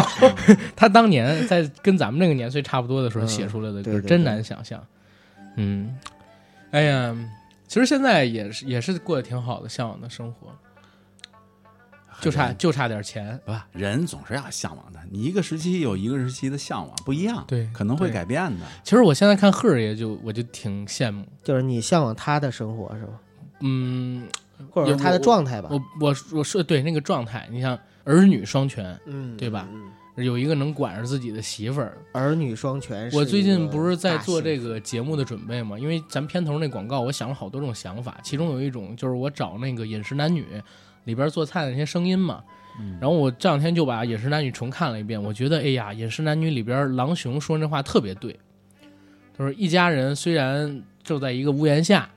但是每个人从心里产生的那种顾忌，才是家之所以成为家的原因。嗯这句话我是越琢磨越有味儿，就是每个人从心底里对产生的那种顾忌，才是家成为家。就是我呢会担心你，你会担心我，你说的是顾及吧？顾及啊，对因呀为你说顾及，我一开始在想啊是忌讳什么的，不是，是顾及也算啊，惦念也算啊。惦念，除顾了及惦那念，种跟别的也有，嗯就是互相防备，也是家之所以称之为家的原因，嗯对吧？因为就是你像我跟我妈，从来从来都是报喜不报忧，跟我姐也是，嗯然后跟我相处的女朋友，我也是经常会有顾忌，跟他们在这说一些东西的事情，做一些事情的时候，我会顾及到他们的感受，对吧？顾及到。呃，他们会不会担心等等等等的东西，就是这种东西才是家之所以称之为家的原因。没错我，想到就是《饮食男女》里边这话说的真好，没错，没错，没错。嗯嗯，没错。你像我平常做饭，我媳妇儿不吃姜，所以呢，炒菜里边儿我你也们不你吃姜，呀，那巧了，九哥就是嗯你的媳妇啊 儿。今天九哥是化着妆来的，戴了一假头套，是光头，啊嗯所以不是呢，板寸。我这个炒菜，你咱们炝锅这个放姜的这个过程肯定就没有了。就像我在那个微信群里有一次，我还发过一次。那天呢，我想吃面，我吃面呢，我吃的是鸡蛋西红柿。我闺女呢，她不吃鸡蛋，吃鸡蛋她就产生一种过敏反应，所以呢，我得嗯还得给她单弄一个卤。我媳妇儿呢，干脆她就不爱吃面条，她根本就吃不了，我还得再给她弄一个别的。所以说呢，刚才就安哥说，顾忌，我就会考虑到他们这些，包括你做菜的习惯呀，你会贴近家人的一些口味，这个不吃这个，那个不吃那个，烙饼卷包子就是米饭吃，啊，对，肯定要变化。嗯所以说这些变化呢，这才是家嘛，对千篇一律。然后接着这接着说，我为啥羡慕赫儿爷啊？除了是有孩子之外，还有一个就是能管着自己的媳妇儿。你像他还挺怕他媳妇儿的嘛，对吧？我就在想，哎，我要到他那个岁数，还能有这样一个怕着的人，嗯，其实这个感情其实挺好的，俩人，对吧？这个阿甘有一种良性受虐的心理是吧？对我就是一舔狗性格，其实小的时候觉得说父母是跟自己最亲的，不是，嗯、然后等到就我现在这个阶段吧，就我嗯现在这个阶段，我真的觉得这个世界上跟我最亲近的人，或者说最没有顾忌和防备的人，还是九嫂。没错，嗯还是媳妇儿。对嗯但是父母跟咱们是最亲的，但对咱们跟父母，我就想说啊，哦就不是最亲的但是到老史大哥这个阶段，或者贺爷这个阶段，我相信，其实在他心中付出爱的时候，嗯就是最完全是百分孩百子的还是孩子，嗯对呀、这就是人类的这种天性。对对对对对，父母对孩子是最亲的，对但是孩子对父母永远都不是最亲的那一个。小的时候可能是，对，但是当他长大了，当他经历更多的时候，他自然而然的会有新的世界吧。，对呀、对呀、嗯，因为随着时间的推移，你生命里边儿你也知道，父母终将离开你，但是总会有一个人，或者说没有人陪你度过这一生。嗯， 呃，所以要不然你是最爱自己，要不然你是最爱你身边那个人，要不然你是最爱你的孩子。不是，要么你最爱自己，要么最爱身边人。但是当你真的有下一代之后，我说的不是绝对啊，嗯不要有杠精跟我嗯说，那这个世界上还有什么就是那个对自己孩子不好？我所以说是的要是不普嘛遍性的嘛对，要普遍不性的话，就是说，其实当你有了下一代之后，你天性中会释放出来一种。就实际上，就所有的东西都不重要，甚至有没有人陪伴你一生都不重要了。重要的就是你你的下一代能过好，你能给他全部的爱，那个就是最重要的。你看老史大哥最近孩子不是高考吗？对，你高们考做父母的可能比孩子还着急吧？嗯，应我想那个急切的那个程度应该不逊于孩子，嗯只，不过呢，不你能表现出来你不能太表不能给现，孩子压对，力嗯你不能给他压力，你还得告诉他没事儿没事儿没关系。你都做了什么准备啊？从什么时候开始弄的？其实我啊我比从起孩子出生的时嗯候就给他埋下了女儿 红，不是我说高考，高高考考这啊，个事儿其实啊，我我应该比绝大部分家长可能要幸福，因为可能这个女儿比较听话，然后比较乖，懂事儿学习呢也一直没用我太操心，嗯呃，所以呢这点上我还算可以。他妈比我紧张啊，我媳妇儿比我要紧张，所以呢我还得时不常的得劝她，我说你别太紧张，你干嘛呀？你再给孩子吓着，呃，心里都能理解，父母啊嘛就这一个。虽然说咱们现在国家鼓励生二胎了，但是我想程度也一样，嗯也不会这个爱不会少一分半点儿。对我前年看到一个新闻，说是有一个小孩去参加艺考，结果时间呢错了大概几个小时。哎，有人去采访这孩子，孩子就是哭不说话，结果采访到他妈了，他妈哭的比那孩子还伤心，你知道吗？真是痛哭啊，掩面痛哭，在那镜头面前，哎呦，眼泪什么的全都流下了。就是特别难受，因为他知道自己孩子付出那么大努力，又得重新弄一年。然后微博上有一个就是说你在网吧经历过哪些奇葩的事儿？我在网吧挨过一嘴巴，不，你听我说完啊。嗯然后呢，就是下面有一个读者回答，我嗯看了之后很有感触。嗯，他说啊，就是他小的时候，就是他们一帮同学出去嗯上网吧玩逃课，嗯，然后呢，他旁边坐的呢是一个就是特别怂、胆儿特别小的一个哥们儿，嗯，然后两就是一帮人在玩儿，然后他爸呢就过来找他来 了，找他来，他在打游戏嘛，嗯，然后他爸就站在后边儿，站在后边儿就看着他打游戏，脸铁青的，嗯就那种就是已经酝酿出要爆发的火焰那种感觉是。然后他玩玩了好几局，完了终于回头看着他爸了，然后那哥们儿怎么了吗？嗯，咯楼一声晕过去了。当时他爸脸上就是从那个铁青、愤怒，然后到嗯突然间惊讶，嗯然后就惶恐、嗯害怕，然后就赶紧把孩子就是掐人中啊，各种各样，用了十分钟时间把孩子弄醒。弄醒之后，那孩子醒了之后，第一句话就是“爸，我错了”。然后那个爸说：“没事儿没事儿，我就是过来叫你吃饭。”然后把孩子带回家之后，第二天不跟他们玩了，因为他爸给他买了最好配置的电脑。嗯就你看父母的爱就对是这样我的，我对跟你讲啊，我我那事儿跟你这差不多。嗯上初三的时候，呃，我那会儿还比较比较精吧。我跟老师，因为第一天我真发烧了，但是第二天我好了。嗯，第一天我是让我妈给老师打个电话请假。啊，请假，所以老师真知道我发烧了。但是第二天我好了，我就瞒着我妈出去了，我在网吧待了一天。到第三天我还是这样，结果老师给家里打电话说那个谁病的严重不严重，结果发现我没在家，我妈就开始找我。后来听那个一些人说哪儿有网吧，因为我们不到十八岁，嗯，去的都是黑网吧，那时候已经要身份证了，黑网吧不要身份证。我还记得是在一个啊底商的二层，窗帘什么的全都拉着，里边都是像我这样的学生在玩儿。我那天正打游戏呢，突然有一人从背后打我嘴巴，背后打了我一下，我一下我就火了，我站起来，我对面结果是我妈，当着网吧里那么多人，结果又打了我一嘴巴，没敢说 话，没结账下机，老板也不说话，老板当然不说话怕了，怕怕他举报，怕呀， 对呀啊怕举报，老板也不说话，我都没给钱呢，就走了啊、就嗯走了，回走家挨了。揍了吗？你听我说呀、啊回家那个坐车上，我妈那个也一句话都不说，到了家之后也一句话都不说，我也一句话都不说。过一会儿，我妈给我道歉，她自己还哭了，您就想想。然后后来我就不敢那啥了，哦，真是做父母嗯的，就是我我小的时候就是有点小事，嗯我爸爸也会打我，嗯我妈也会打我，但是我做了就是我妈很少打我。人生中就是最大的一件就是。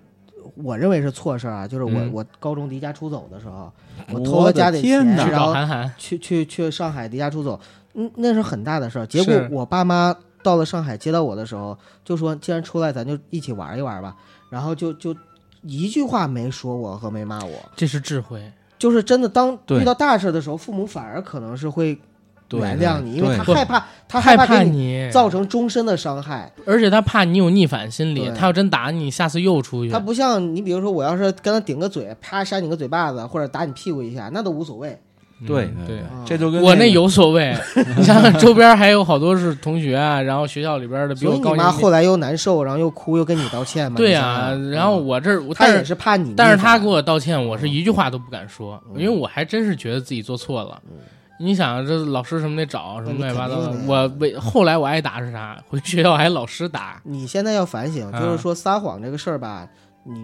再一再二，你第三天你还去，你确实活该。那会儿小，你要是不是。就第二天你去一天你都行是那个后来呢，就是到了学校里边，老师揍我了。嗯，那是应该的老，师是给我 又罚站，又罚我蛙跳，然后拿尺板打手心，嗯说你这么着，一个是你自己，嗯呃，欺骗老师的情感，老师还担心你，然后你不知道你妈找你的时候都担心成什么样了，对她以为你走丢了，或者说让人拐了。我一想，我初 初三也不太知，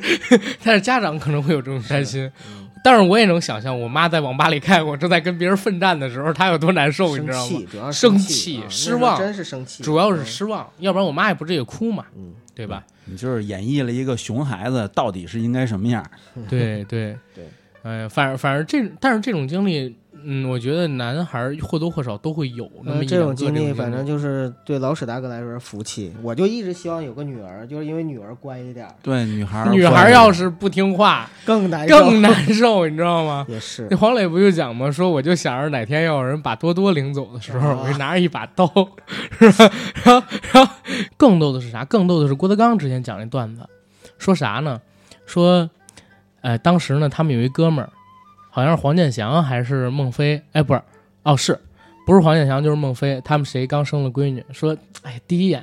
看见这闺女，我说爱的不行不行了。第二眼我就开始恨，他说你恨什么呀？我恨那小子，将来把他娶走那小子， 你知道 老史大哥有这种感觉吗？这个应该咱们那个当爹的这个朋友应该都有这种感觉啊，真感觉你得是女儿啊，嗯，都说是小棉袄、小小情人对，啊、对有那么一点儿感觉，会感觉到有的时候我设身处地想一想啊，我说再过几年我闺女嫁人的那一刻，我说看她是吧，坐上婚车。进入新房，或者是婚礼上，我说我那刻我能不能忍住这个眼泪啊？我还现在不敢说。还有，你有没有想过，就是因为女孩儿她谈恋爱，她也不可能，或者说很难做到就一次就对成，她对也会被别人伤害，然后没准儿也被会欺伤害骗别。人或者欺骗对别啊人。对对，嗯这个肯定的。所以，包括这儿跟大家说，包括我闺女，呃，今年高考，大家也知道她这岁数，她现在就有一个男朋友嗯，啊，啊，他们班的高中就告诉你现们在了而且，现在高中真的就啊可以了。不是她那个家长告诉还我很的，开明，嗯告诉我的。然后那个包括他们老师也找过我，然哎后呦聊一聊。我说这个，我说我看还可以，为什么呢？因为没有没有影响她学习啊，跟各方面嗯我看还可以，都是正常的一个范畴。然后我闺女问我，呃，也也说这事儿，然后哎，老爸，我怎么看你好像不太关心啊？你也不问那个那个男孩是谁啊呀、你就问有没有发生越轨的举动就行了后。来我说，嗯我说我不关心，我说因为照着概率来算呀。我说你也能明白，他说哦，我闺女立刻明白了，说照概率来算，是不是最后也不可能是我跟很她少走很到少，最后啊对？我说对，我说所以我不太关心他是谁，是哎啊。我我不关心。你觉得好了，你自己的安全措施做够了就可以哦了。对妈，你自这己这么自着，我跟九哥说过，说我妈对于我们家俩孩子，对于谈恋爱这事儿完全不同的反应。嗯，我的对我的反应就是无所谓，嗯我带回家里住都没事儿，还给我们做饭。我姐不行，嗯 我姐是到了大三还是大四，我妈就赶紧问我姐有没有女朋友，男在朋那友不是不是问我姐有没有男朋友，在那之前不许我姐有，但是一过大三大四，我又妈着就说急，你怎么又没有男朋友又啊？着急，后来我姐才说她早就有，然后然后如何如何的，就就这些事情，我觉得挺逗的啊。然后就是家长对于男孩儿跟女孩儿这这个就又希望儿子早点交男朋友，但是又不希望啊，不是。又希望儿子早点交女朋友，嗯又不希望女儿那么早交男朋友。嗯你说这个心态其实挺变态的，对吧？ 一点儿不考虑社会环境还有和平因素。啊，这个还是传统思想。对呀、传统思想。但是呃，咱们前两天就是在做直播的时候，不是有一个就是依依，你知道吗？啊，依依跟咱聊说他去找一个叫 King，嗯他，用的代称，哎，依依挺有文采，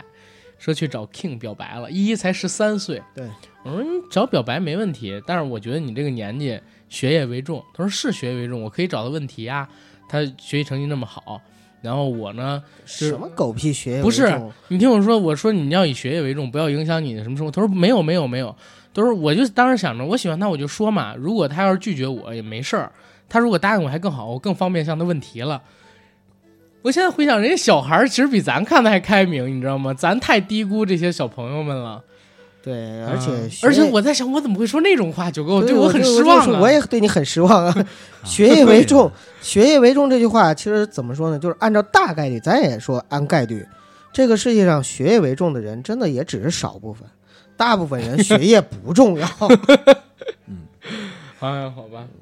你说，你说，咱们一直在我我发现啊，我在阻止依依过向往的生活，对知道吗？我在阻止依依过向往的生活，但是我又设身你处地是想操着父母的心，嗯，啊、我觉得有责任。你知道啥吗？你就想依依这么小，听咱节目听一年多了，我再万一教坏人点什么，我是挺有负罪感的。要出现什么事儿，我都想他这这么早就早熟，想谈恋爱，是不是因为听了我的这些节目弄的？我真有这种想法不。是必须有责任感。对呀我觉得你是可以有责任感必须有，但是还是老郭那句话，就是你就是咱们这个节目，你没有那么大的社会意义，你既教不了我人怕好，也教不了人我怕坏，啊嗯，，就是希望能教人好，尽量别教人坏。对对对，教教不好是有时候你别选择还太是小他自看己你知的道吗选择还是他自己的，嗯也别太小看咱们这个所谓的影响力，嗯因为你说他听好几年，或多或少我们的语言方嗯式，对吧？我们的一些呃思维会影响到他，嗯我就很怕差。但是老史大哥这种年纪这么大的，就肯定影响不到。不是差那个差一下啊，差一下，可能这话题跟这个什么了，就刚才正好聊到这儿 了。嗯，说一下这个影响，在那个至少是初中啊、高中这一段的那个，你看书或者是看影视剧的这个对孩子的影响，有一种论调说是也没那么大影响，这不都在看吗？怎么会那么大呢？都是个人选择，包括前一还记得吗？有一个小说叫做《混蛋是怎么样炼成的》，嗯，对吧？啊，坏蛋，坏蛋坏蛋啊！混蛋是怎么六着？道的， 啊，对对混对，混蛋是我写的，呃混蛋是怎么 变成的？然后 那个小说我也看过，然后写那个黑道 的嘛，然后我咱咱咱就不讨论这个了啊，讨论的是什么呢？那个看完之后呢，人有一种论调说是你这个作者写这小说，这影响孩子，然后那作者呢挺冤枉，然后还发表一个声明，我看他那声明了，他说我我就是一个创作，我写的都是都是虚幻的，那电影视剧也在演，黑社会的片子也不少，古惑仔也不少，怎么就我这个小说就能有这么坏的影响啊我我呢？但是我也插一嘴啊你，看他就是那《古惑仔》这电影，还真是教了不少人。挺我小时候看完，就是我六年级、七年级，当时看那《古惑仔三》吧，叫《只有遮天》，我看完真想砍人，上街打架。听我说完，你嗯立刻就能明白我为什么对这个感触这么深呢？我就是举两个例子，一个例子，这俩例子都是在呃，一个是初中，一个是我高中的那个是那个年代。初中的时候呢，有一个同学，然后上他们家，北京话叫刷夜，啊，对，啊、阿刷甘夜刷夜啊，阿对嗯甘能懂啊，就是上他们家住去了。对，干嘛去呢？哎，这个去看那个不健康的电影去了。那个年代 还那个年代还是录像带啊、不是是是黑社会的，嗯还是那种黄的色路的啊？啊，黄色的不健然后康的有好几种嘛。然后去看 去看那个电影去了。呃，那个年代还还是录像带，其实那个质量挺次的，都是雪花啊什么的。你想啊，转录了不定多少首对啊，。这种片子转录特别对，多然后看的， 你想啊，作为一个这个懵懂的少年是吧？你其实最基本的这个功能你全有，然后你这个看的热血喷蒸啊，然后 喷成啊，然后看到半夜了，大概可能有个两点多，大概吧，我想两点多，然后互呢，相硬找工没啊，有没有没有，说咱们上趟厕所吧，上厕所。呃，那年代上厕所都是住住胡同里头，要上那公共厕所，嗯，走出去了，在那儿俩人一边儿方便一边儿聊这剧情吧。正这时候呢，因为那个年代那个公共厕所那墙啊，小便那个墙啊没那么高，很矮，能看到外边儿。然后这时候看那儿走过了一个女的，肯定是啊，但是什么岁数我不知道，穿着个一个白色流连衣氓裙罪，啊，啊，穿这么一白色连衣裙。正这时候，我旁边的那个我那个同学，然后抬起眼对我说了一句话，说我现在就想出去强奸她。他说这话的时候，那眼睛那血丝儿都是鼓的，当时吓我一跳，你知道吗？我说你别呀，然后这事儿就过去了。然后后来我就想，那时刻假如我要是也没摁住冲动，跟那咱走吧，这事儿就难以难说后果嗯了。这是一个例子，还有一个例子就是刚才阿甘聊那个《古惑仔》，没错，我说的就是这片子。那时候怎么看浩南哥太有是多猛煽动啊性啊，扛扛把子，这个聊到到什到什么程度？呃，事件是什么呢？是啊，具体的这事儿我就不说了啊，反正是影响了一个我的呃现实生活的这么一个人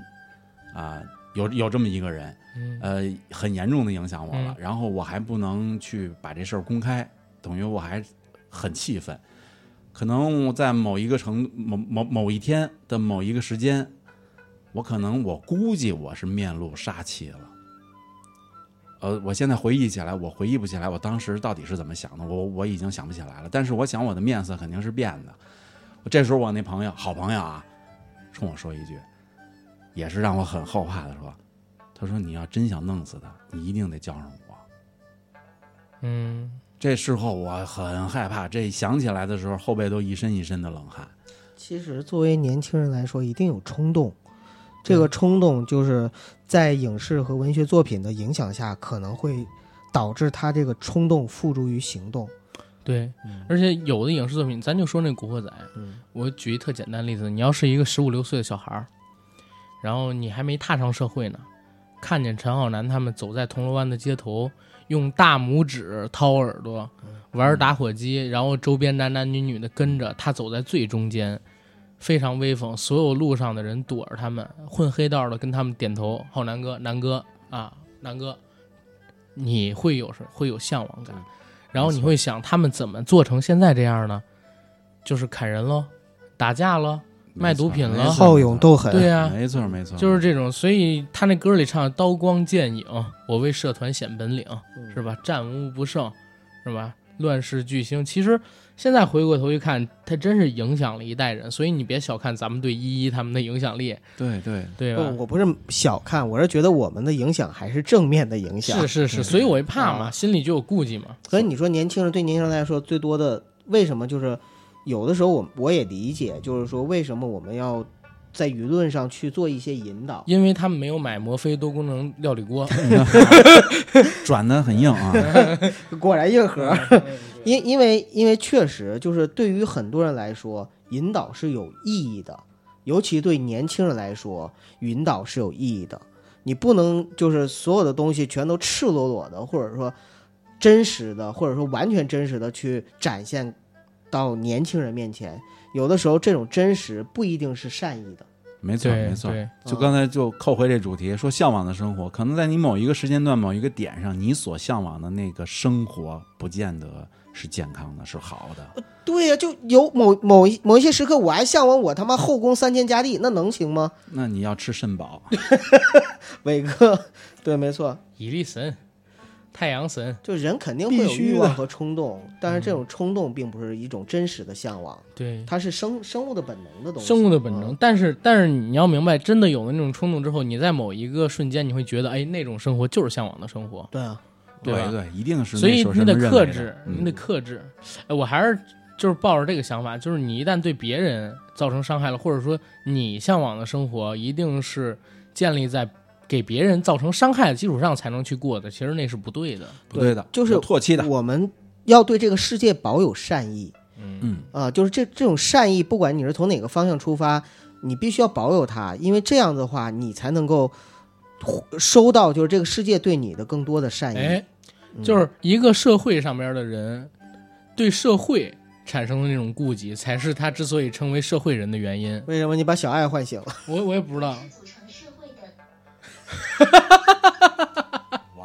哇，啊小哎小爱一小爱下同学好智能啊！我操，你说啥了？因为他他会互不是因为那个我家里边有一个小米的那个音箱，嗯，然后它有一个唤醒机制，唤醒机制就是“小爱同学”四个字儿，但是刚才他说的，我就完全没听到小爱同学这四个字，你知道吗？啊但是偶尔不太智能，它也会被唤 醒，耳背了，啊所以下次我再买我就要买小度同学，对。嗯，小度确实好一些，或者小易之类的，嗯，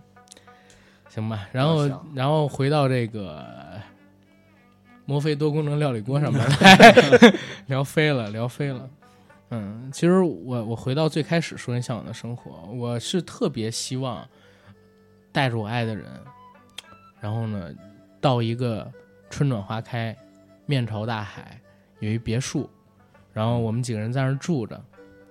几个人我还有我妈呢，哦，啊，啊，就是一家人，一家人啊啊，一家人整整齐 齐。你想多了，你这。哦，一家人整整齐齐，这话用的这不好，九哥。 嗯，在那儿住着，然后嗯我呢自己有一摇摇椅嗯，啊，在那儿躺着，你也愿意给看看他们做夕阳饭对吧？嗯我妈给我做，或者我给他们做，或者她要做的好吃，让我女朋友或者说我爱人做，嗯，呃，挺好。每天呢看着夕阳，金色的光打在我们那个阳台上，旁边呢不要有狗有猫，省得我鼻子不舒服。 哎呀，我手里边拿着最新的华为手机，我妈在里屋拿着这个英国摩飞多功能料理锅，啊然后我媳妇儿呢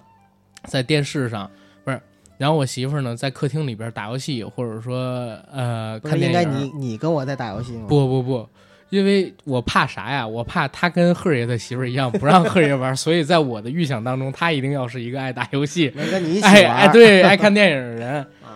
啊，啊、然后呢，你在隔壁住，咱们俩可以录节目对，啊、哎，这样挺好。对真的，因哎因为这个节目我不当做是工作的啊，对，又有家人又有朋友，嗯哎，这是最理而且想的，做着对自己喜欢的事情。对对对对对对，这对很让人向嗯往。对，很让人向往。我有一个高中同学，我们一直都约定说，将来不管谁发达了，买个院儿，啊，找个山地买个院儿，然后我们都住在一起。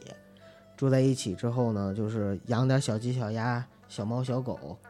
啊，然后几家人就像邻居一样。那以后如果我跟你们一块儿住了，只能在我家聚会，我知道，你啊就们不两个人能都养猫养养狗。 狗，对。哎，我就希望你孩子将来也喜欢猫猫狗狗，没事儿的时候就跑我们家玩儿去，嗯，回来粘一身毛，然后阿甘想抱又不敢抱你，没抱起来就打喷嚏。你没发现我向往的生活里边没有小孩儿吗？哎，还真是，嗯，为什么呢？因为他我是我不想不婚要小主孩儿义者，对，哦，我结婚不想要小孩儿嗯，不育主义者啊，不生主义者丁克儿好吗？啊，哎丁克儿，呀，你看你这多浪费这么优秀的基因啊！嗯，我基因哪儿优秀？ 我现在要不回你头就再先看把那个精子冻上，我会动的，啊，我会动的。你你防止我改变想法。对，还是嗯留你二手准备。你知道嗯我我以前那领导，她不就是代孕，然后等等嗯等吗？就是开始她也不想要，嗯后来她老公突然想要了嗯，但是她又要忙事业，所以就之前动的就你要保，嗯因为人啊，永远都不敢说自己是别把把话事儿说是死的，对，你知道吗？别别把话因说为死，人是活的，话是死的，不要说那么绝对。对前些日子也是直播的时候，小烂跟我说，说他，哎呀，他才不到二十啊，说自己已经阅尽千帆，不想谈恋爱了。嗯我说，你知道吗？我曾经的想法跟你一样，后来我就真香了。嗯王静泽附体，话别说太绝，尤其是在公众场合。嗯你说我现在，咱们俩在节目里边我说过我不想要小孩儿，但是我也说这不是绝对的，对，万一哪天我改变想法了怎么办？万一将来你孩子听到这话，他会恨你。人啊，都逃不过王静泽定律。对，知道吗？人都逃不过王静泽定律。那你就像那会儿家里边说不要我，嗯说我爸要入党，肯定不能要二胎，结果发现是个男孩儿，嗯，不也真香了吗？你也对吧？计划外的哈，啊，对吧？你包括好像好像那个丹友说想要二胎，媳妇儿不想要。咱还有一听友姐说你不会扎套套啊， 到时候怀上你还忍心打了吗？对吧？嗯人都是真香党。对，嗯。然后关于向往的生活，两位还有什么补充吗？老师，嗯，向往的生活呀，因为这个确实太大啊，向往的生活太大，因为咱们这儿没办法，这期节目是跟这个吃挂上关联，这个衣食住行其实全有啊，所以呢我我跟你说，这很有关联啊。向往的生活里边最重要一条，我要吃的舒服，啊对对吧？吃的舒服，住的宽敞，但是确实啊咱们这期主题散了一点儿，对，咱不过我觉得也正常，毕竟聊的是一个这么大范围的话题，而且都不是第一次聊了，第二次聊。因为就像我们预想我们未来中彩票，预想我们未来飞黄腾达一对样，对就是向往的生活代表的就是人美好的向往。对一个向往，呃，我觉得不管我们怎么样去向往未来的生活，有一点就是向往的生活一定是没有压力的生活，或者说没有像我们现在这么大的社会压力情况下的生活，这一定是向往的生活。第二，我们未来向往的生活一定是有爱的生活，就嗯一定不是说我就孤家寡人啊，我就我就真的就就做朕那样的生活，不会的，我也不会做那种就是赵高的生活，嗯，对吧？就一定是没有压力并且有爱的生活对。我觉得其实不管怎么样，《向往的生活》这个综艺节目里边有一句话我特别认可，嗯就是我们在一起就是向往的生活。嗯就我现在可以很负责任说，就是阿甘，我我未来的向往的生活里边加入了你，啊，也就是说，未来我 的向当你往，儿子是吗？我未来我的向往的生活里边，我是希望有你存在的，嗯，对吧？这个其实就是一种向往的生活。对，对对，嗯，好朋友们，好朋友，们吧，对对我们在一起就是向往的生活，行，而且我向往就是未来。到了我们七老八十的时候，还能有很多听友听着我们的声音，我就怕，我真是怕，嗯我就怕以后随着技术的更替、科技的进步我啊，们也可以进步啊。对，希望我们吧也可，以我希望进步这节目能一直有。对，嗯可可能会变形式，到时候还能给大家卖着摩飞多功能料理 锅，行吧啊行吧对，聊得一太口差锅了能用好多年。能有好多能年，有好多嗯年，咱们聊到这儿吧，好吧，欧了。嗯，谢谢大家拜，拜。我都流泪了，真的真流泪了。那我都流汗了。